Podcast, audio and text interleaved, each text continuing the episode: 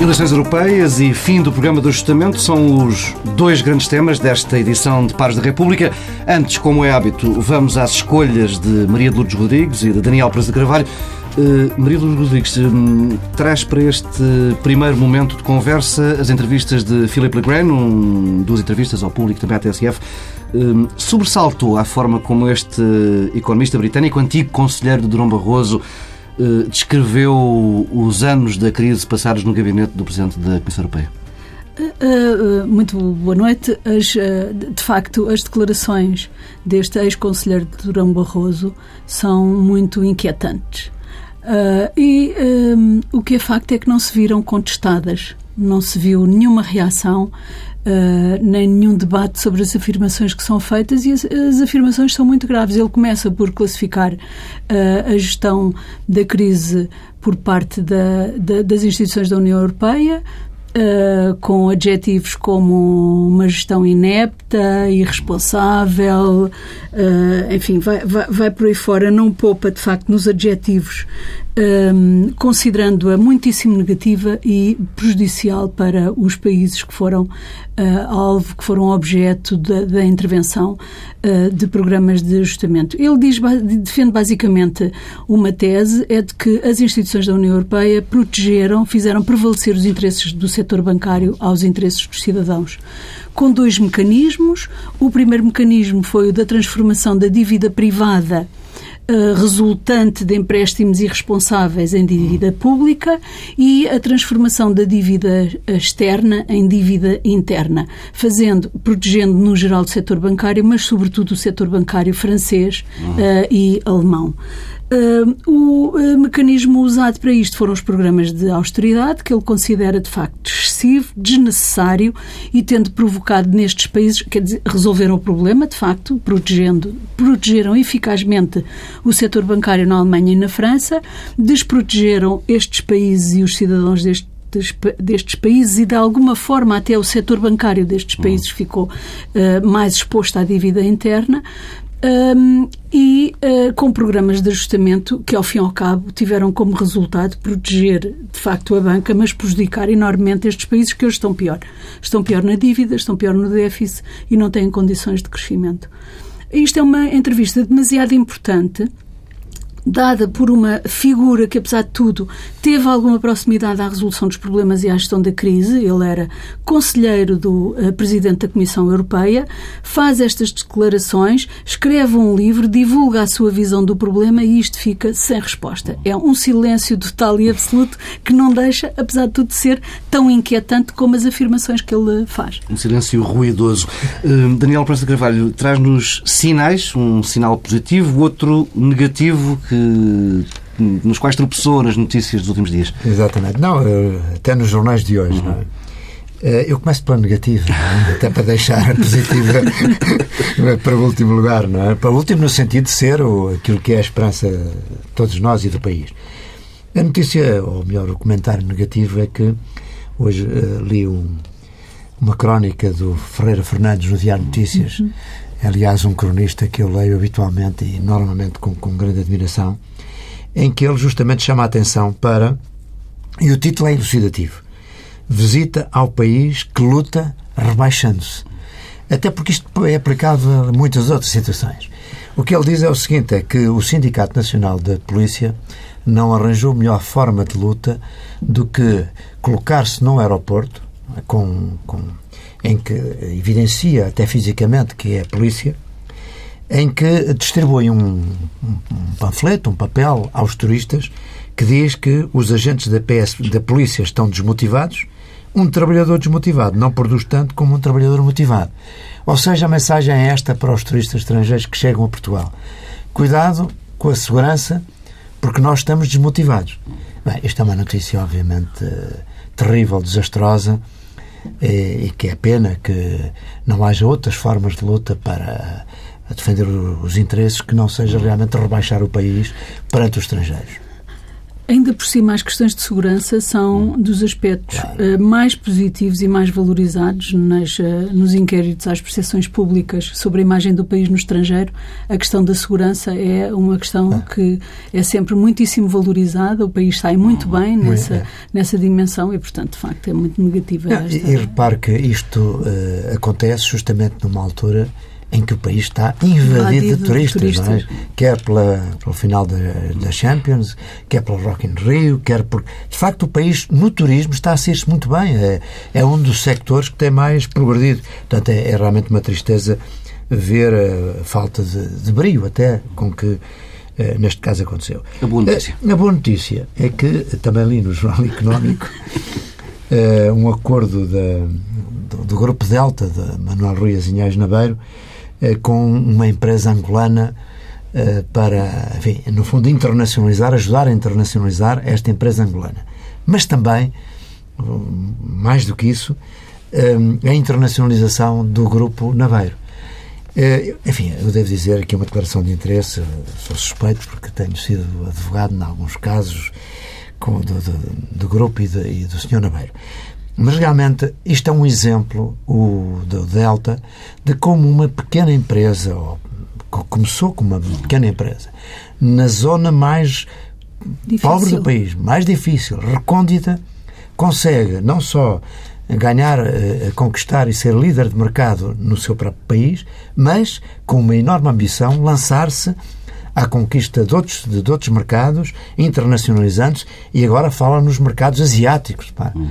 Uh, ou seja, é um bom exemplo que devia ser seguido e que devíamos aplaudir de um empresário que contribui de uma forma muito positiva para a economia nacional e, portanto, para e, e a sua reputação vai muito longe a reputação da, dos cafés Delta. Eu estive uh, no final do ano passado na Colômbia, eh, por razões de serviço, de trabalho, e uh, que é evidentemente um grande produtor de, de café e tem uma cadeia muito moderna de, de serviço de, de, de café nas cidades. E quando fui beber um café nessa cadeia, o empregado perguntou, como é também comum, de que país eu era, de Portugal, e a resposta que ele teve foi: o melhor café do mundo é Delta. eu achei uma. E, portanto, Estou totalmente de acordo, não é? acho que é realmente o melhor café também. do mundo. Mas é engraçado porque era num, num país em que há uh, concorrência, é uma outra cadeia de cafés, e havia esse reconhecimento, pelo menos. Uh, uh, o conhecimento da existência do Café Delta. Foi muito curioso. Bem, fazemos aqui uma pausa para café. Regressamos já daqui a pouco com os temas centrais.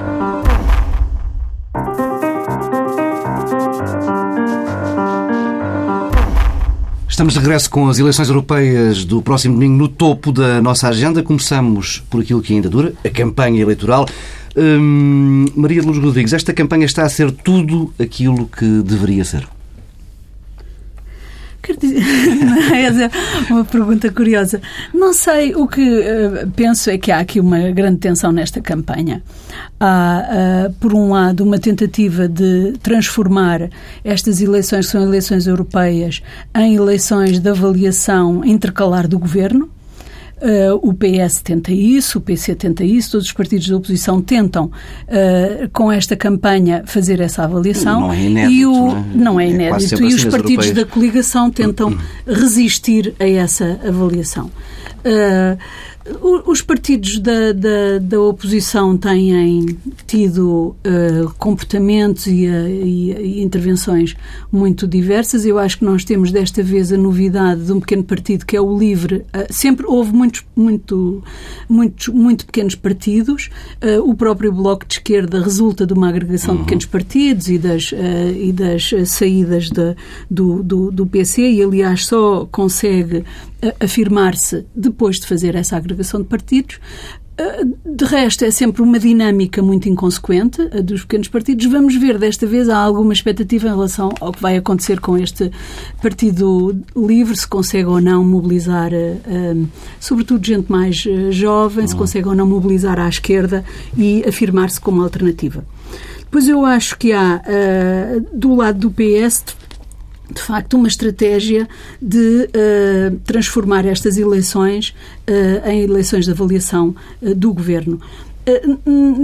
Apesar de tudo, sem fugir às responsabilidades de apresentar um programa para a Europa e de apresentar candidatos que possam fazer alguma diferença enquanto deputados europeus. Isso eu penso que o PS tivesse a preocupação, manifestou essa preocupação, não deixa, apesar de tudo, de apresentar mais propostas na expectativa de poder vir a ser governo e, portanto, com uma avaliação muito negativa do que se passa.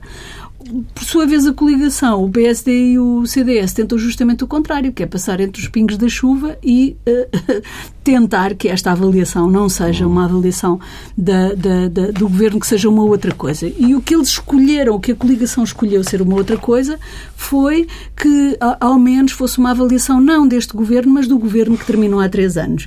E isso é que é uma coisa muito bizarra, porque não é possível, vamos lá ver, as eleições são o instrumento que em democracia se inventou para, por um lado, escolher por outro lado, avaliar e, por outro lado, afastar quem nos governa, escolher quem nos governa, avaliar quem nos governa e afastar uhum. quem nos governa de uma forma pacífica e civilizada.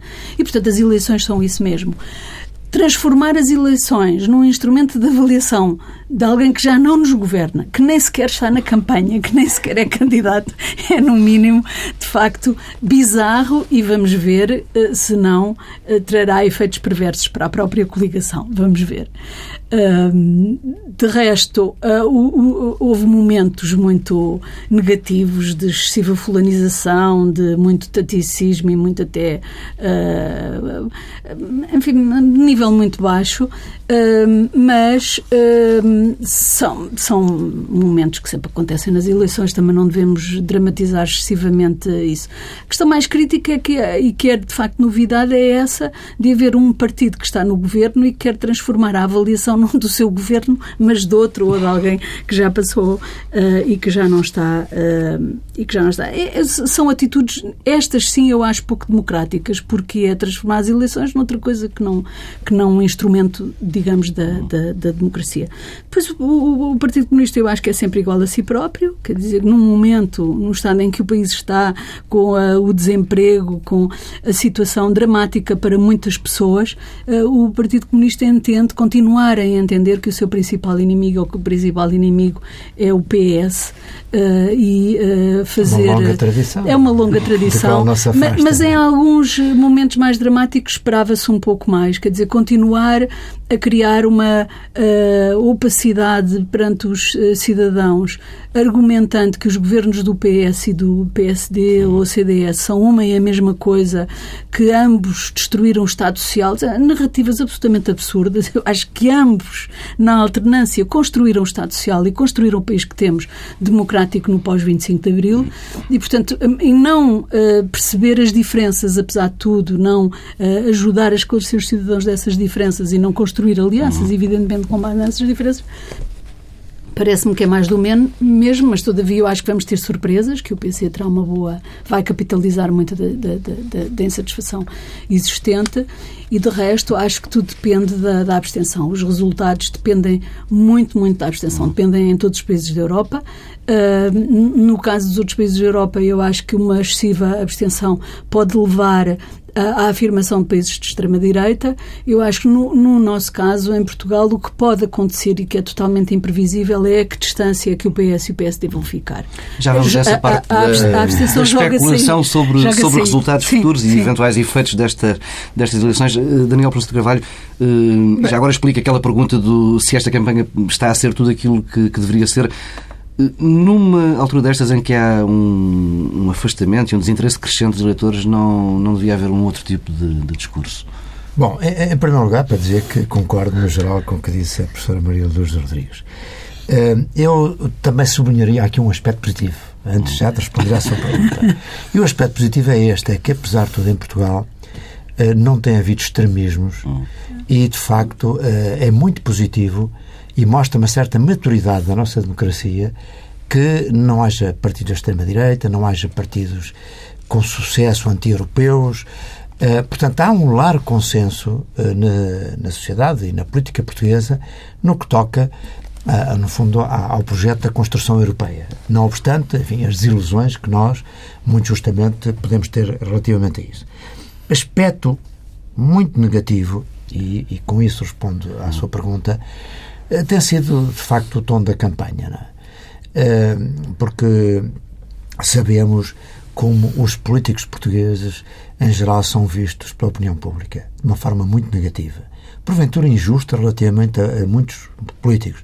Mas a verdade é que eh, esta campanha, como outras, justamente eh, o que provocam é esse afastamento dos eleitores do, da classe política, faz, potencia e, e, e, no fundo, uh, cria da parte, do, no, no, em muitos portugueses, uma ideia de repulsa por aquilo que está a passar-se com os políticos em geral. Uhum. Um, e falo, nomeadamente, em que, uh, de facto, a Aliança Portugal eh, eh, procurando de facto, como disse a expressão muito curiosa, eh, passar pelos pingos da chuva no que toca, digamos, à avaliação que pode ser feita pelo governo, mas pior do que isso é a utilização de uma linguagem que é uma linguagem que eu não gosto. Eu, aliás, devo dizer que embora Paulo Rangel seja uma pessoa que eu acho que é muito inteligente e que é uma pessoa culta, mas quando entra em campanha, já não é a primeira vez que isto acontece tem uma tendência para entrar no, no, no insulto, na, no, no, ataque pessoal, que acho que isso, eh, neste caso concreto, em nada contribui para uh, a melhoria do ambiente político e da qualidade da nossa democracia. Um, e, de facto, é uma coisa até patética um, procurar ganhar votos mostrando outra vez o papel do Sócrates como sendo o responsável por todos os males uh, por que nós estamos a passar. E isso é mau noutro aspecto também. É porque desvaloriza a responsabilidade das instituições europeias no que se passou uh, naquela crise das dívidas soberanas. Como é evidente, e acho que todas as pessoas enfim, compreenderão isso, uh, o processo, portanto, a intervenção da Troika no nosso país não se deveu exclusivamente a responsabilidades nossas. Eh, deveu-se muito também pela incapacidade das instituições europeias de dar uma resposta à crise, como os Estados Unidos deram, de modo a evitar aquilo que acabou por acontecer, que é, de facto, bem vistas as coisas, depois deste processo, o que é que o país tem? Tem uma dívida bastante maior, maior do que aquela dívida pública, muito maior do que aquela que tinha, porque andava à volta dos 95, 96% do PIB. Hoje está no 130 eh, criou um desemprego brutal, uh, destruiu, uh, destruiu realmente a economia e, de facto, são poucos os sinais positivos. Aconteceu, enfim, ainda bem que tenha acontecido que os mercados internacionais, por fatores diversos, começaram a investir na nossa dívida. Isso permitiu, de facto, nós libertarmos de, de, desse jogo da Troika, mas ainda é muito débil a nossa situação económica, há sinais de crescimento económico, há sinais de interesses de investimento estrangeiro em Portugal. Tudo isso é muito positivo, tudo isso nós temos que saudar, mas eh, era por isso que nós devíamos, que, que eu acho que eh, a coligação eh, da direita às eleições era por aí que eu acho que devia puxar. Porque isso é que é o aspecto positivo. Em vez disso, de facto, tem havido. E tem havido incidentes pouco curiosos. Quer dizer, quando realmente Paulo Rangel fala no vírus eh, socialista eh, deu origem à resposta de Manuel Alegre, eh, recordando que essa é uma expressão que uma pessoa como Paulo Rangel nunca devia ter utilizado. Porque, de facto, e, e, mais, quando ele agora se queixa, ele não tem razão nessa queixa. Porque Manuel Alegre não disse que ele era nazi. Não, não. O que Manuel Alegre disse apenas é que Comparou. ele, ele, ele, disse que não havia memória histórica uhum. por parte do candidato porque quando fala no vírus socialista, ele lembrou que houve realmente na história, eh, enfim, eh, ainda relativamente recente, é? que ainda está na memória de muitos e que deve estar na memória de muitos, que essa expressão pode ter uma conotação como aquela que, que o Manuel Leite lembrou. Achou curioso o professor Marcelo Rebelo de Sousa ontem ter feito um apelo ah, isso, ao voto a, Isso, isso a é um ponto que eu acho que é muito curioso. Quer dizer, Marcelo Rebelo de Sousa, que é realmente uma pessoa muito inteligente, deu o argumento, a meu ver, mais inteligente para se votar uh, vi, na Aliança Portugal. Então. O que ele disse foi o seguinte: está aqui. Eh, ele apela ao voto na coligação AP por ser a única que apoia Jean-Claude Juncker para presidente da Comissão Europeia. Ele considera que Jean-Claude Juncker é realmente o melhor candidato e, portanto, isto, isto no jantar onde estava Paulo Rangel e Nuno. Portanto, vamos votar na Aliança Portugal porque é votar no candidato que eu acho que é o mais uh, adequado e aquele que até defendeu mais os interesses de Portugal e o mais adequado para liderar a Comissão Europeia. Portanto, aqui, de facto, uma vez... É um argumento político e um argumento inteligente, é um de argumento facto. inteligente. E mostra, de facto, a habilidade com que Marcelo Rebelo de Sousa entrou na campanha enfim, pelo seu partido também. Hum, falávamos há pouco de, de, que o sistema português não tem potenciado, não tem criado grande fuga de votos para os extremos, mas uh, há uma candidatura, já se falou aqui do partido do, do, do Rui Tavares, do Livre, Marinho Pinto tem aparecido nas sondagens com uma situação bastante interessante. Eh, já conseguiu resultados perto dos 4, 4 e tal por cento de intenções de voto, o que poderá dar a eleição de, de um deputado. Hum, Vêem com alguma preocupação uh, o tipo de discurso que é feito pelo antigo bastonário da Ordem dos Advogados? É alguém que vem de fora do sistema? Está a usar uma espécie de partido de barriga de aluguer? Luz Rodrigues. Hum, vejo, vejo, sobretudo, com preocupação o uso de muita argumentação muito populista. Não é por vir de fora ou de dentro do sistema, é por, de facto, ser uma uh, uma argumentação que não contribui muito para a dignificação e a valorização da atividade política. Nesse sentido, vejo com alguma preocupação. Não me admirava, eu acho que vamos ter uma surpresa, podemos ter uh, alguma surpresa com estas eleições, sobretudo se a abstenção for muito elevada, porque é de facto o que justifica é? as surpresas, se isso acontecer. Podemos ter algumas surpresas com os pequenos partidos que de facto nunca uh, alteraram grande coisa. Sempre houve muitos pequenos partidos nas nossas eleições, nunca se afirmaram, nunca houve mudanças, não cativaram, são os tais extremos que não cativam uh, uh, o voto dos portugueses, mas nesta altura vamos ver, vamos ver, estou Uh, não sou capaz de, de prever eh, nada. Acho que a única previsão que podemos fazer é que uma elevada abstenção pode gerar alguma alteração naquilo que é o quadro mais estável, ou que tem sido o quadro mais estável das eleições em Portugal.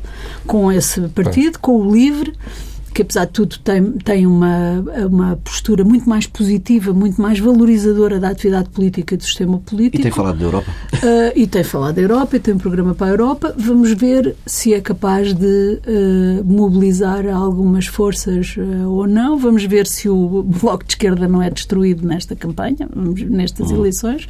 Assim, acho que pode. É, é, apesar de tudo, enfim, é, é, sempre muito importante em todas as eleições as lideranças é? e a capacidade do líder que se apresenta a estas eleições de captar a atenção dos eleitores. E aí eh, eh, vem realmente a questão do, do Marinho Pinto. Porque, eh, porque é que ele tem, porque é que esse partido pode vir a ter, essa barriga do lugar, pode vir a ter algum sucesso? É exatamente pela carisma, pelo carisma que o Marinho Pinto tem. tem. Gosta ou não se gosta, foi de facto uma pessoa que ganhou notoriedade uh, em Portugal, com um discurso muitas vezes demagógico, a maior parte das vezes diria demagógico errático, e populista e algo errático. E, e, portanto, é, é, com isso que se pode contar. E, na verdade, eh, pode acontecer que ele tenha sucesso, justamente por isso. Relativamente aos outros partidos, aos outros pequenos partidos, eu, enfim, tenho dúvidas, porque, na verdade, enfim, não se conhecem os rostos da liderança, mesmo do Partido Livre, enfim, eh, quem é que conhece verdadeiramente a nível popular? setores, mais, sectores muito marginais muito, muito marginais no sentido de que, que não, não, não têm relevância não, é? não, uhum. tem, não tem expressão uh, não tem expressão mas, e portanto não sei duvido que veremos eu, eu acho que previsões fáceis é o PC ter uma boa votação, provavelmente chegar aos três. Ah, porque tem a votação e um voto permanente e havendo uma grande abstenção, Sim. porque o, o Partido Comunista com esse... E os votos do Bloco também, eh, capaz é, de... Exatamente, porque, porque de facto esses partidos, eh, embora enfim, não tenham contribuído, na minha opinião, quase nada para, de facto, a, a melhoria das condições de vida no, no, país, porque têm sempre projetos justamente utópicos e que hoje estão totalmente desatualizados. Aliás, no caso do Partido Comunista,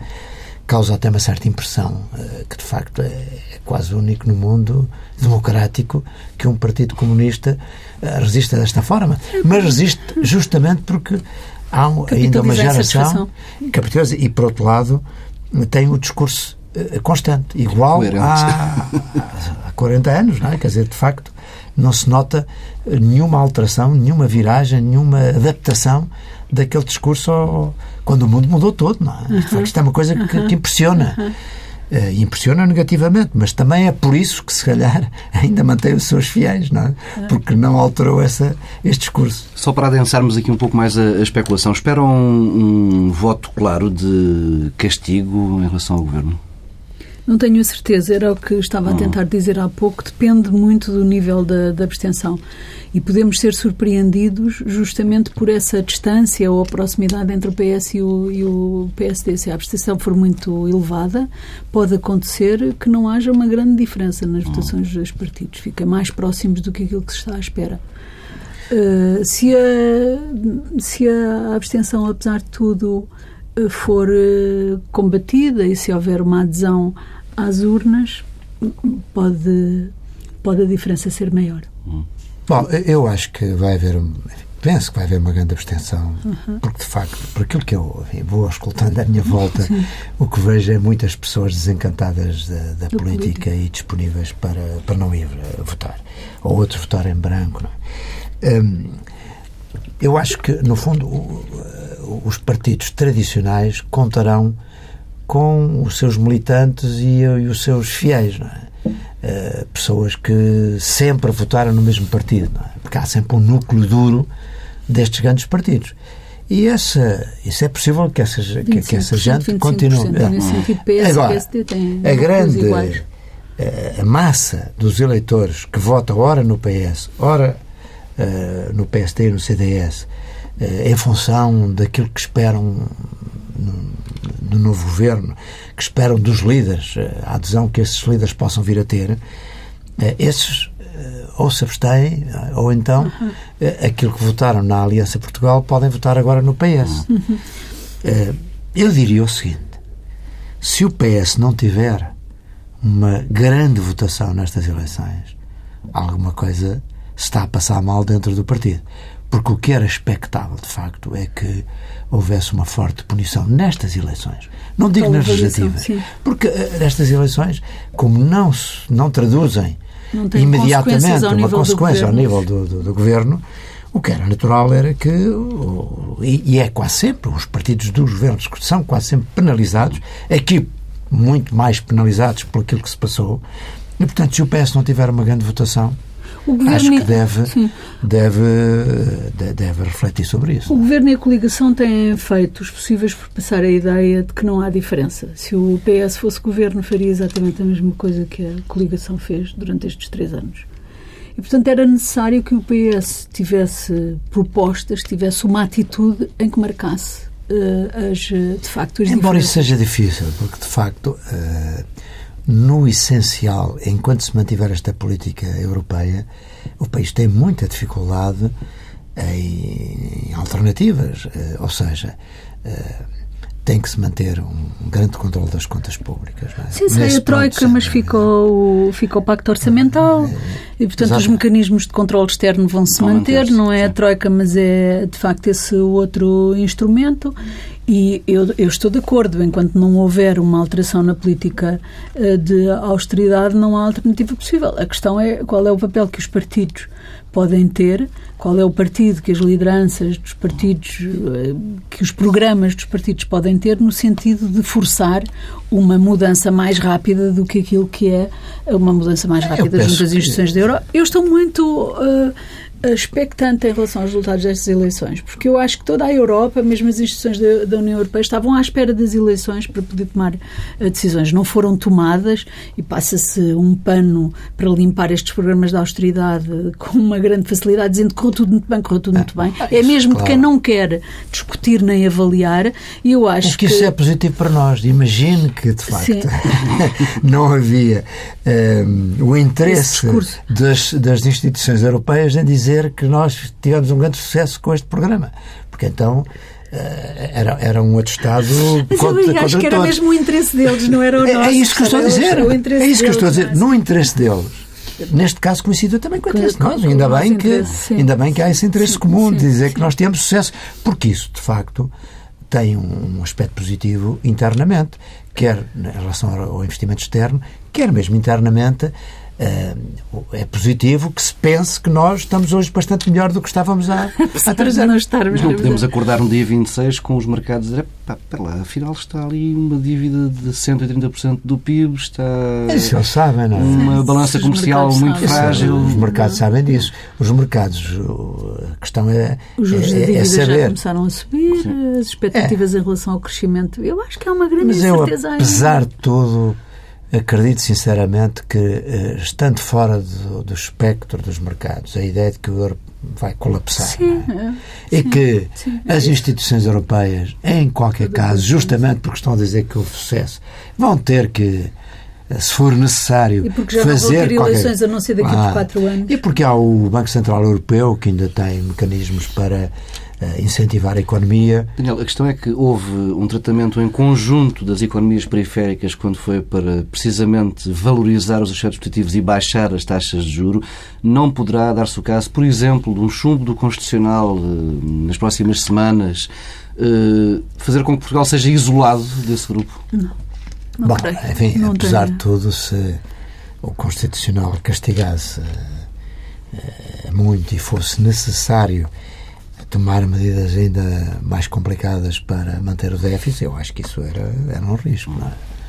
Eu acho que a questão do déficit pode vir a ser negociada, não é? Acho que tudo mudará depois das eleições europeias. Acho que se tudo ficará mais distendido, menos nervoso à volta de, das decisões, que são muito importantes as que têm que se tomar nestas eleições. São mudanças profundas e muito importantes. E há um grande nervosismo e uma grande tensão. Ninguém quer levantar ondas, nem esclarecer com muito rigor o que é que se vai passar, mas eu acho que houve sinais muito importantes que foram dados, que o Daniel acabou de falar, que é o euro é, veio para ficar, as instituições vão ser reforçadas, vai haver aqui uma alteração, mesmo que lenta, da política, e eu acho que isso os mercados percebem, e são os sinais fundamentais. É, embora, embora, eh, quer dizer, eu penso que todos considerarão positivo que é, os, as previsões do, do, do, déficit se mantenham, não é? porque se realmente As previsões do déficit na Irlanda e na Grécia são muito superiores à nossa, não tem nenhuma comparação, nem nenhuma justificação que se aceite essas diferenças e por isso é que eu digo que tem dependido dos dias. Na União Europeia a importância do valor do déficit tem dependido dos dias e, portanto, não, não, não atribuiria uma tão grande importância. Temos de fechar por aqui esta segunda parte. Regressamos já daqui a pouco com sugestões de Daniel França Carvalho e Maria Luz Rodrigues.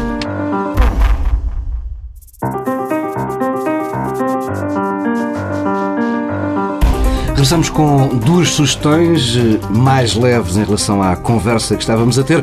Maria de Lourdes Rodrigues traz-nos aqui quatro prémios Valmor para quatro escolas.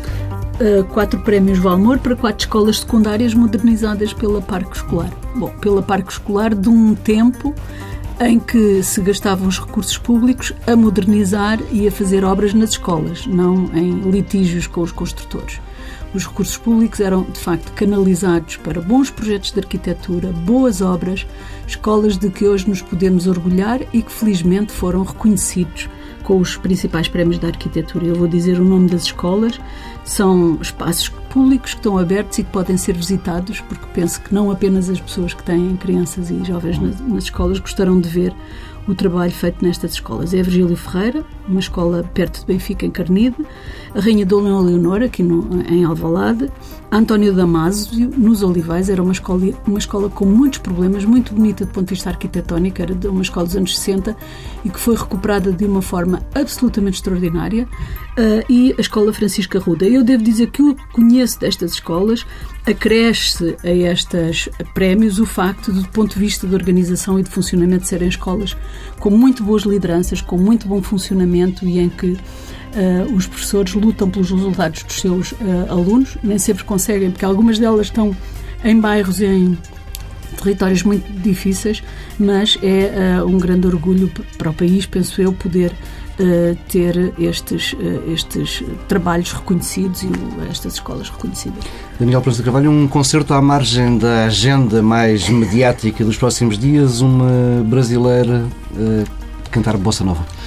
É, é, muito difícil fazer sugestões culturais, porque Lisboa está cheio de, de, de, eventos magníficos. Enfim, desde logo a Champions, que vai com certeza aí ser um evento extraordinário, o Rock in Rio e muitos outros. E portanto, eu, enfim, eu escolhi aqui um, uma, para quem aprecio menos estes grandes eventos né, e procuro umas salas mais serenas e mais sossegadas para ouvir boa música, eu sugiro um concerto da Mónica Salmazo, que é uma cantora brasileira que vai fazer uma homenagem a Vinícius uh, de Moraes na Culturgest na sexta-feira. É uma cantora pouco conhecida em Portugal, mas que eu gosto muito, tem uma excelente voz e, e de facto uh, um repertório também muito interessante e estamos aqui a recordar a Bossa Nova, que foi também uma revolução cultural nos anos 60 eh, que ainda vive é? e que de facto mantém a atualidade. Bem, com estas duas sugestões fechamos esta sessão de Paz da República. Regressamos na próxima semana, à mesma hora.